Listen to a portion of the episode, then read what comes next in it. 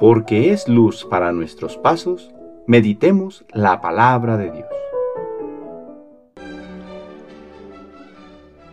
Del Santo Evangelio según San Juan capítulo 6 versículos del 22 al 29. Después de la multiplicación de los panes, cuando Jesús dio de comer a cinco mil hombres, sus discípulos lo vieron caminando sobre el lago. Al día siguiente la multitud que estaba en la otra orilla del lago se dio cuenta de que allí no había más que una sola barca y de que Jesús no se había embarcado con sus discípulos, sino que éstos habían partido solos. En eso llegaron otras barcas desde Tiberiades al lugar donde la multitud había comido el pan. Cuando la gente vio que ni Jesús ni sus discípulos estaban allí, se embarcaron y fueron a Cafarnaúm para buscar a Jesús. Al encontrarlo en la otra orilla del lago, le preguntaron, Maestro, ¿cuándo llegaste acá? Jesús les contestó, yo les aseguro que ustedes no me andan buscando por haber visto señales milagrosas, sino por haber comido de aquellos panes hasta saciarse. No trabajen por ese alimento que se acaba, sino por el alimento que dura para la vida eterna, y que les dará el Hijo del Hombre, porque a éste el Padre Dios lo ha marcado con su sello. Ellos le dijeron, ¿qué necesitamos para llevar a cabo las obras de Dios? Respondió Jesús, la obra de Dios consiste en que crean en aquel a quien Él ha enviado.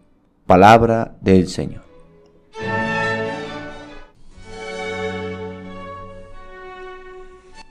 Lunes de la tercera semana de Pascua. Después de la multiplicación de los panes, aquella multitud está buscando a Jesús. Saben en qué dirección han ido sus discípulos, pero a Jesús no lo han visto embarcarse. Sin embargo, ellos también toman sus botes y le buscan. Pero, ¿para qué lo buscan? Jesús les confronta a ellos y también nos confronta a nosotros. ¿Con qué intención me andan buscando? Y no es porque Jesús no quiera que no nos adhiramos a Él y su mensaje, sino porque quiere que las intenciones de su seguimiento sean cada vez más profundas.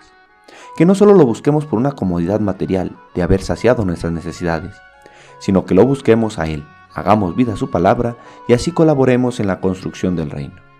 Si bien la necesidad que experimentamos en nuestro cuerpo y en nuestra vida puede ser en un primer momento el que nos acerque a Jesús, es importante no quedarnos ahí, sino descubrir una riqueza más profunda, la de tenerlo a Él. En cuántas ocasiones en nuestro caminar en la vida buscamos a Dios porque sabemos escucha nuestros ruegos y necesitamos que nos atienda. Pero una vez pasado esto, nos olvidamos de que existe. Nuestra tarea como cristianos es enamorarnos cada vez más profundamente de Jesús, de su palabra, para dejarnos confrontar por ella y así caminar como Cristo nos va indicando descubrirlo a Él y ser auténticos discípulos del Maestro. Que el Padre nos ayude con la luz del Espíritu Santo a seguir fielmente a su Hijo. El Señor esté con ustedes. La bendición de Dios Todopoderoso, Padre, Hijo y Espíritu Santo, descienda sobre ustedes y les acompañe siempre. Que tengan buen día.